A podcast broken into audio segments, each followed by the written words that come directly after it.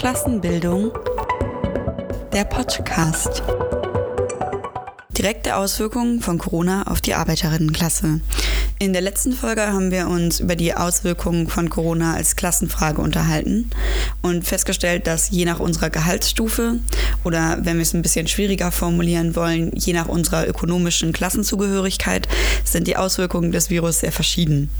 Heute wollen wir uns anhand einiger Unterpunkte diese Unterschiede genauer anschauen. Dabei wollen wir erstens auf den Alltag und die Arbeitssituation der Menschen eingehen und zweitens auf die Strafen, die nun Verstöße gegen die erlassenen Ausgangssperren und Kontaktverbote mit sich bringen können. Die Arbeitssituation der Menschen, das ist eigentlich genau das richtige Stichwort zum Einstieg. Um in einer Arbeitssituation zu sein, da muss man erstmal eine Arbeit haben und für viele Menschen ist das gerade gar nicht mal so sicher. Das liegt nicht nur an Corona, sondern das liegt auch an der sich verschlimmernden Wirtschaftskrise. Warum man diese Dinge gleichzeitig gemeinsam und getrennt betrachten muss, werden wir in einer der folgenden Folgen noch erklären. Die harten Fakten zur nicht vorhandenen Arbeitssituation vieler Menschen sind jedenfalls, dass selbst die Bundesregierung, die sich sonst so gerne mit ihren Vollbeschäftigungszahlen schmückt, nun rausgeben muss, dass sie in naher Zukunft eine explodierende Arbeitslosenquote erwartet. Circa 1,2 Millionen zusätzliche Bezieherinnen der Grundsicherung bzw. Hartz IV soll es laut der Bundesregierung in den nächsten Monaten geben. Das bedeutet circa 10 Milliarden Euro Mehrkosten, die allein in den ersten sechs Monaten aus unseren Steuern finanziert werden müssen. An dieser Stelle kommt in anderen Artikeln oder Podcasts meistens ein Kommentar über Schmarotzer. Ähm, die Menschen müssten sich ja nur mehr ansprengen. Oder ein dummer Witz über eine x-beliebige RTL2-Familie. Diese Kommentare sind meistens nur ein Ausdruck einer nach oben schauen und nach unten treten Einstellung die heute leider Standard geworden ist. Das Ganze dient vor allen Dingen dazu, die Illusion aufrechtzuerhalten, man könnte vom bildlichen Tellerwäscher zum Millionär aufsteigen und das als eine realistische Lebensvorstellung zu verkaufen. Und da wollen wir nicht mitmachen. Und da wollen wir vor allen Dingen deshalb nicht mitmachen, weil uns die Realität was ganz anderes zeigt. Und zwar nur allzu deutlich. Es kann nur wenige Millionäre und Milliardäre geben. Stellen wir uns ganz kurz vor, was wäre, wenn alle Menschen in einem Fortwerk sich hocharbeiten könnten, bis zur eigenen Million. Wer würde dann in den Fabriken arbeiten gehen? Oder wenn jedes Restaurant sich zu einer erfolgreichen Kette entwickeln könnte und so den Besitzer reich machen würde. Gäbe es dann einfach unendlich viele erfolgreiche Restaurants? Oder ist nicht eher die Menge an an Essen, die konsumiert werden kann, begrenzt. Und für eine erfolgreiche Kette an Restaurants müssen immer kleinere Restaurants verdrängt werden. Im Kapitalismus muss es immer Menschen geben, die unten wegfallen. Und das sind nicht die, die am wenigsten arbeiten. Sonst wäre die halbe Porsche Peach-Familie, die allein von ihrem Erbe lebt, heute arm. Sondern das sind die, die mit zu wenig Startkapital geboren werden, um sich ein Imperium aufzubauen. Und so wird es auch bei der Explosion der Arbeitslosenzahlen sein. Es sind nicht die faulen Couch Potatoes aus den durchgeskripteten Fernsehserien, die Hartz IV beantragen, sondern ganz normale Menschen wie du und ich. Die gehen jeden Tag zur Arbeit und die werden nicht entlassen, weil die ihren Job scheiße machen, sondern weil Massenentlassungen Teil jeder Wirtschaftskrise sind. Wenn ein Unternehmen hunderte Stellen kürzt, dann ist die einzelne Arbeiterin nur noch so viel wert, wie ihre Entlassung an Geld einsparen kann. Und die 1,2 Millionen Menschen, die zusätzlich Arbeitslosengeld beantragen werden oder es bereits getan haben, sind nicht die einzigen ohne Job. Erst vor wenigen Tagen veröffentlicht die Bundesagentur für Arbeit die aktuellen Zahlen zum Stichtag, dem 12. März, waren 2,335 Millionen Deutsche als arbeitslos gemeldet. Am 12. März ist der DAX unter 10.000 Punkte gefallen. Das haben wir alle ganz groß in den Nachrichten gesehen, so, oh, die Börse crasht ein. Und vier Tage später wurden dann die ersten drastischen Maßnahmen der Regierung durchgesetzt. Das heißt, alles, was man so unter Kontaktverbote kennt. Das sind also die Arbeitslosenzahlen vor Corona und vor der durchschlagenden Wirtschaftskrise. Trotzdem sind die Menschen nicht schuld daran, dass sie ihre Jobs verloren haben, sondern zum größten Teil sind sie Spieler auf der Reservebank eines Systems, das immer Ersatzspieler braucht. Um den Druck auf Arbeiterinnen steigern zu können, muss es Menschen geben, die ihren Platz einnehmen. Und auch bei gesteigerter Produktion muss es Menschen geben, die eingestellt werden können. Und so ist und bleibt Arbeitslosigkeit im Kapitalismus unvermeidbar. Zu guter Letzt sind aber nicht nur die als arbeitslos gemeldeten arbeitslos, sondern da kommen noch mindestens eine Million Arbeitslose dazu, die durch Rechentricks der Regierung aus den Statistiken verschwinden. Und dazu kommen nochmal Menschen, die sich weigern, Arbeitslosengeld zu beantragen. Das gibt es ja auch. Und dazu kommen nochmal Menschen, die ihren Lebensunterhalt mit mehr als einem Job finanzieren. Die können ja auch einen Job verlieren, der eventuell sehr wichtig für die Finanzierung ihres Lebensunterhaltes sein kann, aber dann gelten die nicht als arbeitslos. Die haben ja noch ein, zwei andere Jobs und die bekommen dann halt maximal Unterstützung. Schülerinnen und Studentinnen, die ihre Jobs verlieren, die kommen ebenfalls nicht in den Statistiken vor, weil die Arbeit nicht deren Hauptaufgabe ist, wird das, glaube ich, gerechtfertigt, auch wenn die essentiell für die sein kann. Die bekommen dann auch kein Arbeitslosengeld, sondern die müssen von ihren Eltern mitfinanziert werden oder im besten Fall erhalten die BAföG. Das äh, hat einen Höchstbetrag von 853 Euro. Das reicht in den meisten Großstädten nicht zum Leben und auch in vielen kleineren Städten nicht. Und das ist, wie gesagt, der Höchstbetrag. Damit können wir uns jetzt, glaube ich, darauf einigen, dass Arbeitslose nicht irgendwelche Schmarotzer sind. Aber wo liegt denn eigentlich mein Problem, wenn ich sage, wir finanzieren die mit unseren Steuern? Das Problem liegt nicht darin, dass diese Menschen finanziert werden, sondern es liegt daran, von wem sie finanziert werden. Und zwar von den arbeitenden Menschen, denen es in Krisenzeiten sowieso schlecht geht. Die sollen jetzt ihre noch ärmeren Mitmenschen finanzieren. Das ist aber kein logischer Lösungsansatz. Ein logischer Lösungsansatz wäre, dass Menschen, die mehr Geld haben, die Ärmeren finanzieren und nicht die Armen die Ärmeren finanzieren. Dafür wäre ein erster Schritt, erstmal eine Reichensteuer einzuführen, eine umfassende. Aber dass das nicht durchkommen wird, dafür muss ich jetzt keine Hellseherin sein. Eine andere Lösung bietet ein System, in dem sich der Reichtum, der von der Gesellschaft geschaffen wird, nicht mehr in wenigen Händen konzentriert. Dann muss man ihn nämlich auch nicht umverteilen. Und damit sind wir jetzt quasi mit den Arbeitslosen oder Arbeitsverlierenden durch. Aber dazu kommen traurigerweise noch ein paar andere Menschen, und zwar Menschen, die in Kurzarbeit geschickt werden. Allein im März haben 470.000 Firmen in Deutschland Kurzarbeit angemeldet. Das ist jedes siebte Unternehmen hier und das sind vor allen Dingen ganz, ganz viele Menschen. 470.000, das sind nur die Firmen, das sind nicht die Angestellten, die diese Firmen in Kurzarbeit schicken. Bereits vorherige Woche hat die Bundesagentur dazu Zahlen veröffentlicht und zwar sollen das 2,34 Millionen Menschen sein, die in Kurzarbeit gehen müssen. Zum Vergleich in der Finanzkrise 2009, und das war die schlimmste bisher, in der hatten wir die höchsten Kurzarbeiterinnenzahlen, waren das nur 1,4 Millionen. Das ist fast eine Million Kurzarbeiter weniger, als es jetzt sein sollen. Damit sind wir jetzt dann bei den Menschen angekommen, die noch in Vollzeit arbeiten gehen können. Die Frage ist, was bedeutet das eigentlich für die? Das bedeutet zum einen enormen Leistungsdruck, denn jetzt gibt es Millionen Spieler auf der Ersatzbank des Kapitals, Tausende, die dich ersetzen können. Mit der Losung wird Druck auf die arbeitende Bevölkerung steigen, mehr unbezahlte Überstunden, keine Lohnerhöhung, vielleicht sogar weniger Reallohn. Reallohn, das ist übrigens, was dein Lohn in der Realität wert ist. Das heißt, wenn der Reallohn steigt, dann bedeutet das, der Lohn steigt schneller, als die Lebenserhaltungskosten steigen. Und wenn der sinkt, das bedeutet, dein Lohn steigt zwar vielleicht, aber die Kosten um dich herum, die steigen schneller. Und das ist was, das erleben die sowieso gering bezahlten Pflegekräfte gerade auch. Und das durchleben die schon seit Jahren. Und der mit Dankbarkeit verschleierte Druck der Regierung, die sie jahrelang im Stich gelassen hat, der nützt denen jetzt auch nichts. Und äh, der macht es eigentlich nur noch schlimmer. Und nach der Krise werden eben diese Menschen der Regierung die Arbeiterinnen auch wieder alleine lassen. Keiner von denen wird sich danach für die bessere Bezahlung von Pflegekräften einsetzen. Das kann ich euch fast schon garantieren. Ähnliches gilt eben nicht nur für Leute, die in Vollzeit arbeiten, sondern der Leistungsdruck, der steigt auch auf die Leute im Homeoffice. Es besteht nämlich die Gefahr, dass die Arbeitsstunden unbemerkt ausgebreitet werden. Plötzlich ist man überall erreichbar. Das war man vorher nicht. Der Chef ist nur noch einen Anruf entfernt. Und wie lange wird es dauern, bis der den ersten Gefallen nach Schichtende einfordert? Wie lange wird es dauern, bis wir den erledigen, in der Hoffnung, dass man uns nicht mit jemand anderem ersetzt? Real gibt es gerade kaum Unterstützung für kleine Unternehmen oder für Arbeiterinnen und Arbeiter. Dabei geht es um die Finanzierung ihres Lebensunterhalts, aber dabei geht es auch um andere Probleme und das führt uns zum nächsten Teil, und zwar zum Beispiel der Kinderbetreuung trotz der vorhin schockierenden Zahlen ist es immer noch so, dass ein großer Teil der Bevölkerung arbeiten geht, der größere Teil. Aber wer passt auf die Kinder auf, wenn die Schulen und Kindergärten zu sind? Dafür gibt es keine planmäßige Lösung. Die Familien werden alleine damit gelassen. Nicht nur der Arbeitsdruck verstärkt sich, sondern auch der Druck im Haushalt.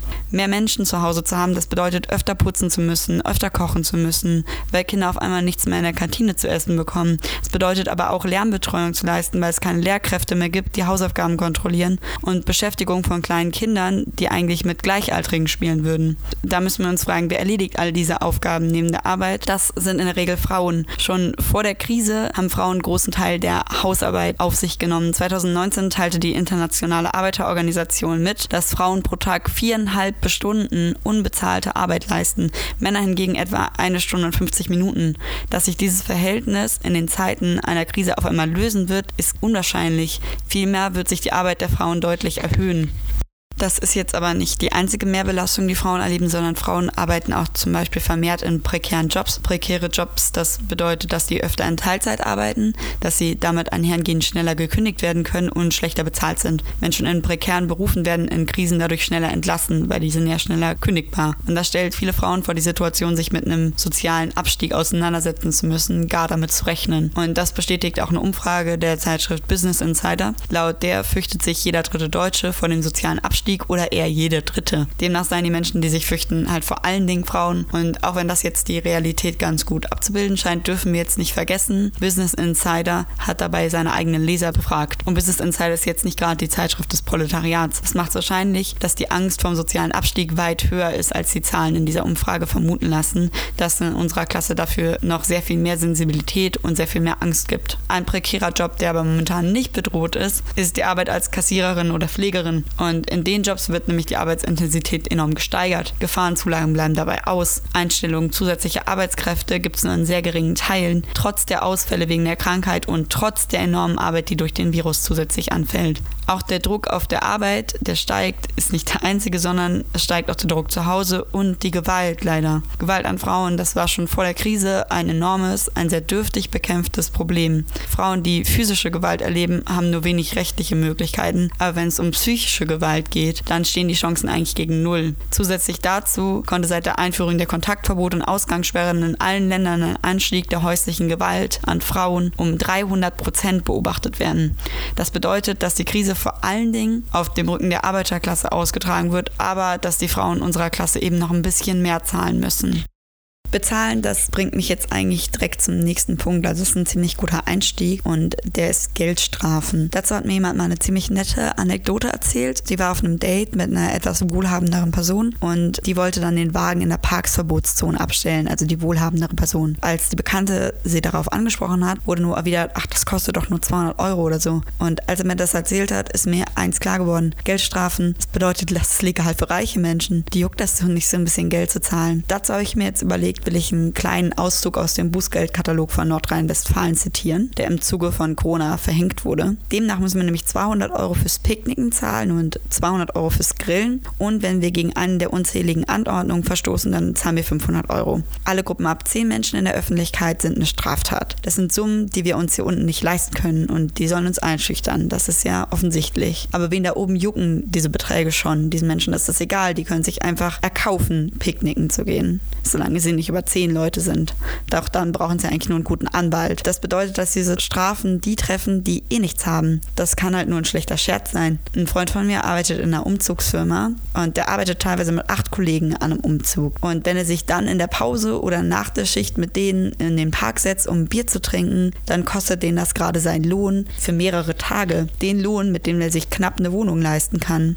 Das ist doch Quatsch. Und da sind wir bei Wohnung. Und das ist schon wieder fast so eine gute Überleitung wie eben. Jetzt geht es nämlich vielleicht nicht ganz um Wohnung, aber es geht um Miete. Und ihr habt sicher alles schon gehört. Ein paar große Marken haben beschlossen, für die Räumlichkeiten, in denen sich ihre Läden befinden, erstmal keine Miete zu zahlen, solange die geschlossen bleiben müssen. Für den bayerischen Klamottenriesen Adidas hätte das zum Beispiel bedeutet, die Miete für rund 2500 Shops zu sparen. Ich sage jetzt hätte bedeutet, der hat nämlich nach ganz viel Ärger und Unmut und böser Publicity das wieder zurückgezogen. Aber es ist halt trotzdem ganz schön krass. Das zeigt nämlich eine Sache. Für Adidas ist das ganz schön einfach, das anzukündigen, weil dem droht nichts. Wenn er das durchsetzt, dann zahlt er im besten Fall keine Miete und im schlechtesten Fall wird er verklagt und zahlt die Miete halt nach. Aber ist nicht so schlimm. Für andere Leute, die das machen, also jetzt zum Beispiel ganz normale Arbeiterinnen, die jetzt Miete prellen, weil sie einfach nicht anders können, weil sie kein Geld haben, um die zu bezahlen, die landen auf der Straße, denen droht eine Zwangsräumung. Das finde ich ganz schön erschreckend. Die Regierung ist da irgendwie auch drauf gekommen, hm, das wird jetzt ganz schön blöd, wenn ein Haufen Leute ihre Miete nicht zahlen können, hat uns eine ganz tolle Lösung angeboten. Und zwar bis zum 30. Juni können wir jetzt nicht gekündigt werden, wenn wir unsere Miete nicht zahlen, beziehungsweise wenn wir die innerhalb der nächsten zwei Jahre abstottern, statt jetzt zu zahlen. Darüber kann man nur den Kopf schütteln. Bereits vor Corona befand sich die Wirtschaft in einer Rezession am Rande des Crashs. Mit Corona ist er eingetroffen. Die letzte bekannte große Krise 2008, 2009, von der sich viele Unternehmen bis heute nicht erholt. Aber klar, jetzt ist im Juni sicher alles wieder ganz toll und die Menschen können wie gewohnt ihre Miete Miete weiterzahlen, sind bestimmt wieder eingestellt worden. Abgesehen davon, dass also die Menschen da das bestimmt nicht super zurückzahlen können, weil sie bestimmt nicht wieder eingestellt wurden, sind wir dann halt inmitten einer Krise. Die Menschen stehen mit einem Kredit da von vielleicht Tausenden von Euros, den sie normalerweise schon nicht hätten abbezahlen können, so easy, und den sie jetzt halt noch schlechter stemmen können. Das bleibt mir einfach ein Rätsel, wie man das für eine gute Idee halten kann.